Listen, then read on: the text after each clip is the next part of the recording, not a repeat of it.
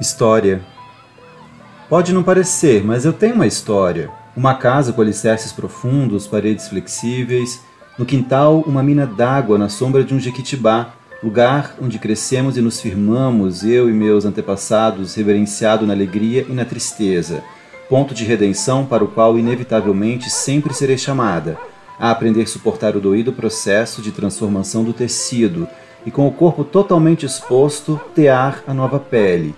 Pode não parecer, mas eu tenho uma história completa com bases profundas e paredes flexíveis, solidificando a herança, uma mina d'água na sombra de um jequitibá, toda cercada de saias, saiotes, galinhas d'Angola, quilombolas.